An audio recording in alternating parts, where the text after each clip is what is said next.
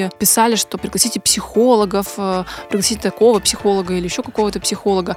Я когда читала, я такая, ёб твою мать, как бы, а ничего, что, ну, я тут 4 сезона сижу, психолог, Всем привет! Серию непривычных для нашего подкаста выпусков монологов сегодня продолжу я. Меня зовут Вероника Монахова, я консультирующий психолог, работаю в подходе гештальтерапии, ну и, само собой, я одна из создательниц э, проекта «Стыдно» и одна из ведущих этого подкаста. Вообще и мы сами, и наши слушатели привыкли, что в выпусках нас всегда четверо. Но этот сезон особенный. Сегодня я тут буду говорить одна. Мы хотим познакомиться с новыми слушателями подкаста, которые, возможно, впервые слышат наши голоса, э, еще не совсем понимают, кто мы такие, путают наши голоса. И, кроме того, нам хочется рассказать, как изменилась наша жизнь за время существования проекта и за время существования подкаста. Это вообще-то уже почти два года. И как проект сам изменился. И еще важно добавить, что этот подкаст мы делаем с горячо любимой нами студией Терминвокс. Я сижу одна в студии, передо мной никого нет, я смотрю на стол, на, на стул. А, вообще это непривычно, и э, получается так, что я как бы автоматически или невольно начинаю рассказывать именно слушателям свою историю. Но, собственно, в этом, наверное, и есть весь смысл. Ну, начнем. Вообще, когда мы рассказываем о стыдно, мы говорим, что это проект четырех подруг, в котором мы обсуждаем наши чувства, эмоции, делимся какими-то историями с слушателями, подписчиками, чтобы вы знали, что вы не одиноки и с вами все в порядке. Но кроме роли подруги, да, одно из четырех, у меня есть здесь еще одна роль. Такая роль психолога-эксперта. И вообще эта роль долгое время не давала мне покоя. Да, в целом, на самом деле, и сейчас приходится периодически балансировать. С одной стороны, я одна из четырех подруг, которая что-то со всеми обсуждает, делится, смеется или грустит над чем-то. А с другой стороны, у нас была идея, что вообще будет э, круто использовать э, мою компетентность, какие-то мои знания в рамках подкаста и добавить ну, вот каких-то комментариев на психологические темы. И в некоторых выпусках, особенно, наверное, в первом сезоне, девчонки часто акцентируют на этом внимание. Ну давайте вернемся к да. структуре, системе и теории. Как работает вина вообще? Что такое вина? Расскажи, пожалуйста, Вероничка. А что пожалуйста, пожалуйста. Я переживала, не хотела быть, знаете, такой энциклопедией-заучкой, которая все объясняет, и просила девочек вот эти обращения ко мне как-то минимизировать. И вот если, например, в запрещенной соцсети, где мы пишем посты, моя роль психолога, она меня не волновала, и мне, наоборот, даже как-то нравилось, да, какие-то теоретические материалы готовить, то вот в подкасте мне этого не совсем хотелось. Мне не хотелось терять роль одной из подруг. А, вообще роль эксперта, а, она добавляет еще ответственности.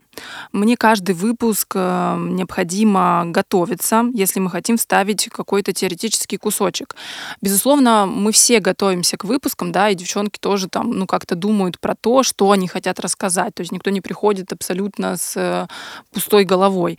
Но моя подготовка занимает больше времени, и мне кажется, в этом больше какой-то ответственности. И в самом начале, когда мы только начинали записываться, я из-за этого сильно нервничала. И после записи, когда мы получали расшифровки, я всегда их пересматривала и контролировала, все ли я правильно как-то сказала, нет ли где-то какой-то ошибки, нет ли где-то чего-то того, что, не знаю, хочется вырезать или как-то некорректно сказано. А, кстати, сейчас я заметила, что я практически перестала смотреть расшифровки, видимо, тревожность как-то по этому поводу у меня снизилась.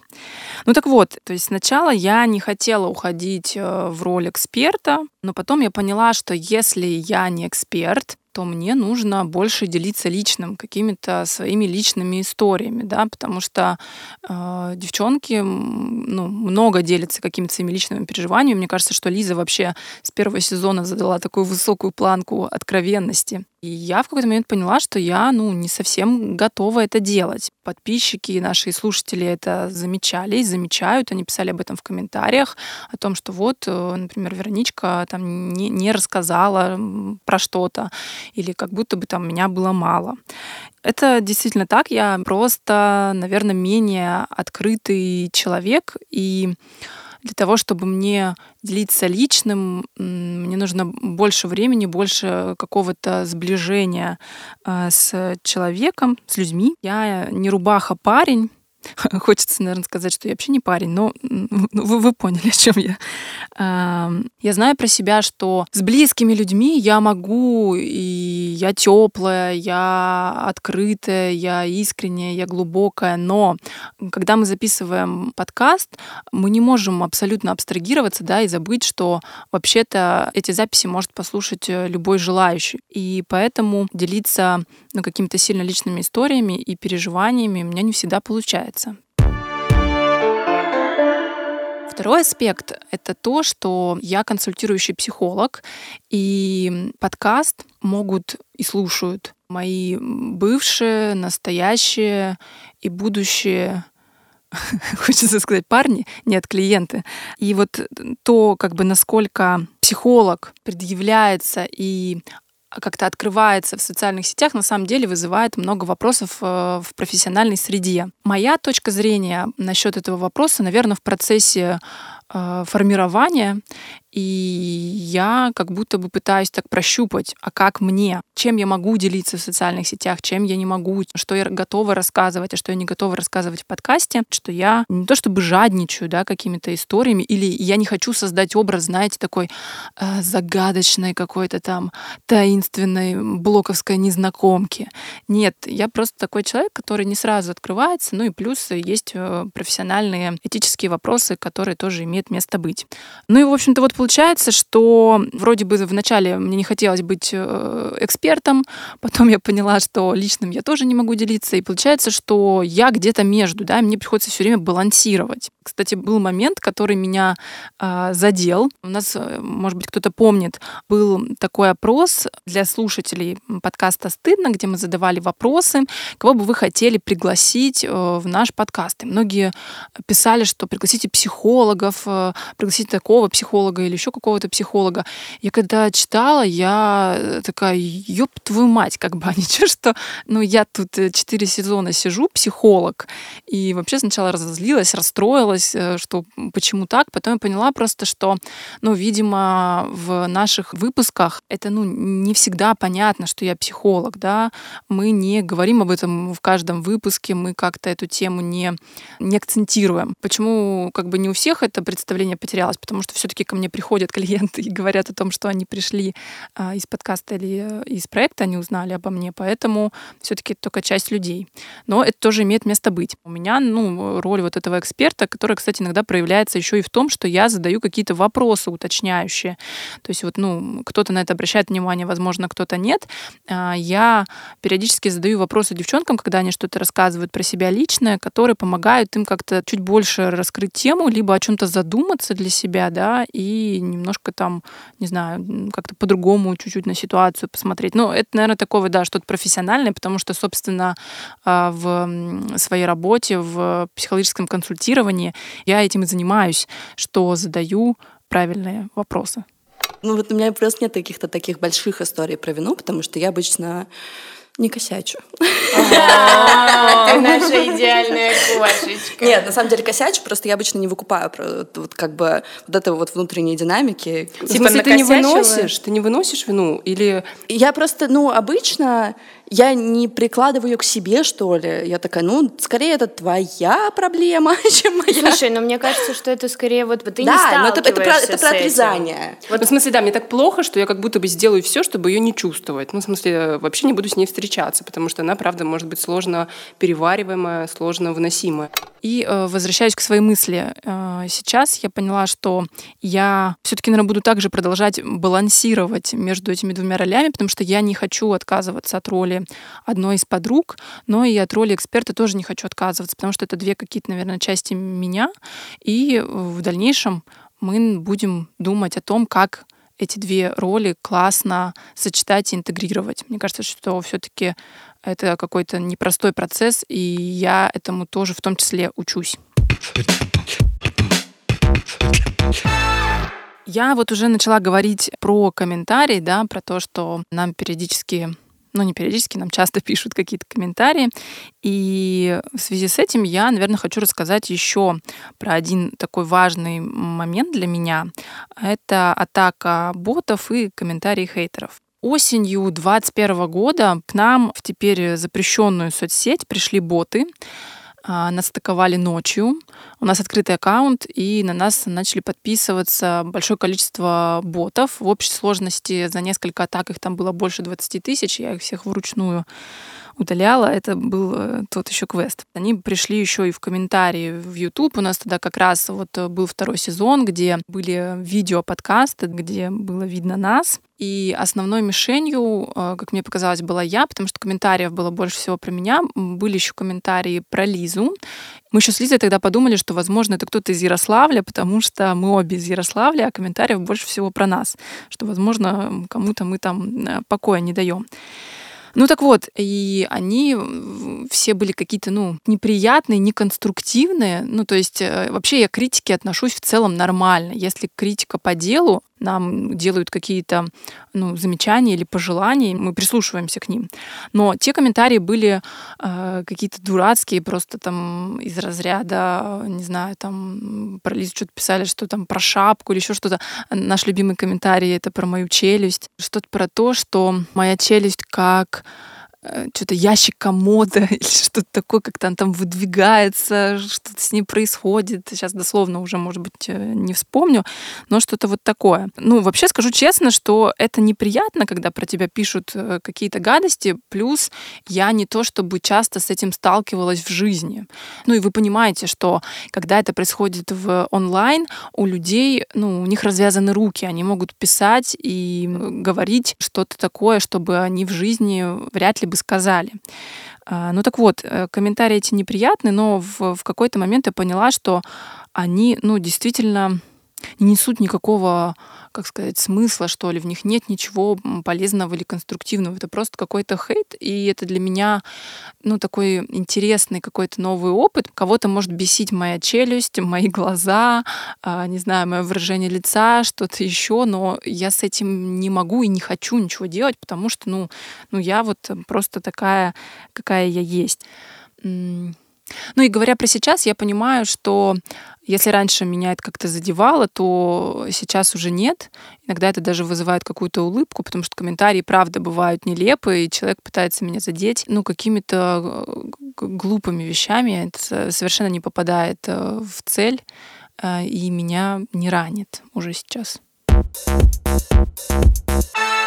Вообще, когда я анализировала вот э, те почти два года, э, пока выходит подкаст, я поняла, что для меня подкаст — это такой уникальный опыт в плане выхода в какое-то пространство соцсетей, пространство вообще социальное, потому что я человек, который не имеет какого-то большого опыта публичных выступлений, э, какого-то опыта выступлений на сцене. Знаете, там кто-то, не знаю, с детства, с юности поет, танцует и как-то ну, привык, может быть, к какому-то вниманию, привык э, к тому, что он находится на сцене или ну вот в центре да, какого-то наблюдения, внимания. То есть это не про меня, и для меня в этом вопросе, в вопросе предъявления и проявленности подкаст — это ну, э, какой-то такой момент непростой. То есть я здесь тоже чему-то учусь, учусь, наверное, как-то вот э, предъявлять себя. Вообще я получала много комментариев, обратной связи про то, что я выгляжу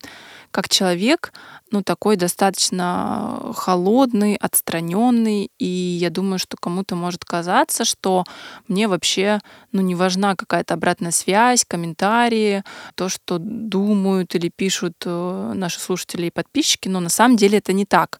Я как раз-таки тот человек, который читает комментарии, и если в запрещенной соцсети кто-то вам отвечает на комментарии, стыдно, то это с вероятностью 90% э, сейчас как раз я. Иногда у меня бывает ощущение, что этой какой-то обратной связи может быть недостаточно. Я понимаю, почему это может происходить, потому что я меньше делюсь личным, а именно к личному, да, проще как-то эмоционально присоединиться. Например, когда там, ну, не знаю, Лиза рассказывает какие-то свои грустные истории, какие-то душещипательные, или Ангелина делится какими-то своими переживаниями. И, соответственно, периодически получаю там меньше обратной связи. Но на самом деле для меня это тоже важно. Даже если вам кажется, что я выгляжу там снежной королевой, и мне на это все равно, нет, мне не все равно. И, возможно, я этому даже, ну, не то чтобы учусь, потому что на самом деле я могу делиться личным, но учусь это делать в публичном поле в каком-то, да. Из последних примеров был выпуск про верность и измены, где я рассказываю довольно личную историю. Мне было еще ее не просто рассказывать, потому что она не конкретно моя, а история скорее моей семьи. И это тоже какой-то такой, э,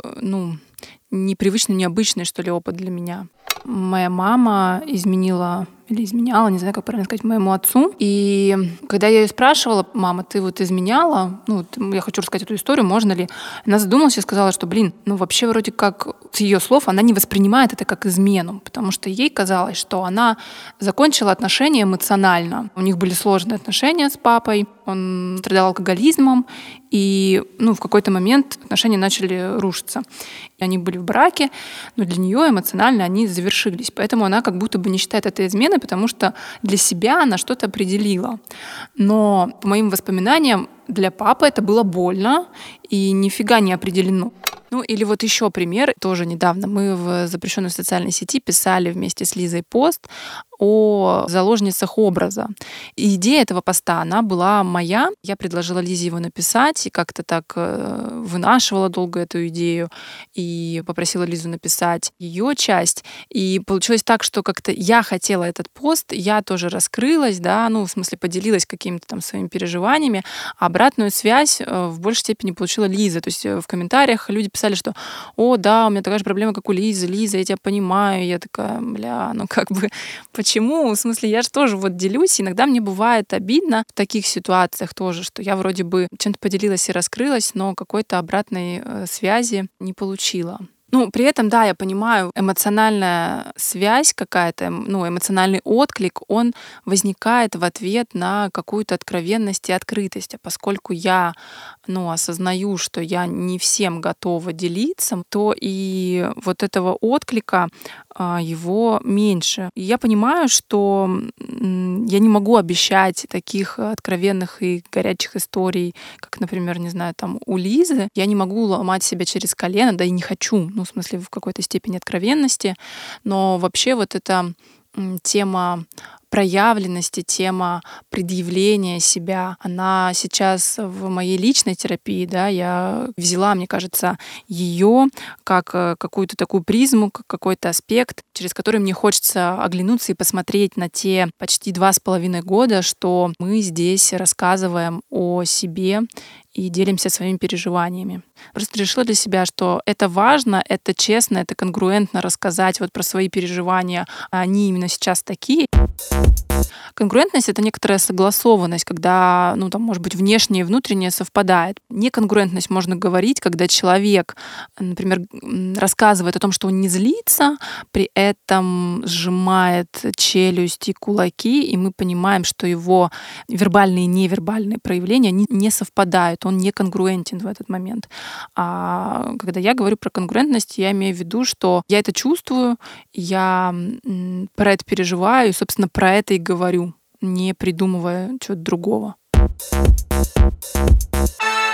Я вот оборачиваюсь и понимаю, что это для меня важно, да, и поэтому я рассказываю про это в этом выпуске, про этот момент, про свое место в подкасте. Потому что, между прочим, кстати, нас здесь четверо, и у нас есть даже некоторая конкуренция а, за эфирное время.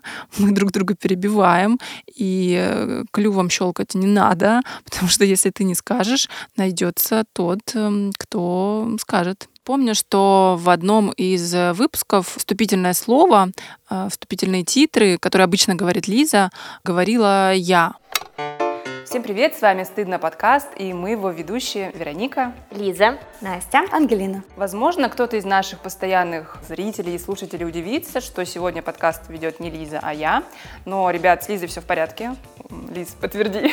Это, знаешь, лис моргни, если... С Лизой все в порядке, я просто захотела взять вот это приветственное слово, и мы практикуем разговаривать словами через рот, очень классно, очень помогает. Я попросила, и Лиза любезно согласилась. Эту роль на сегодня отдать мне.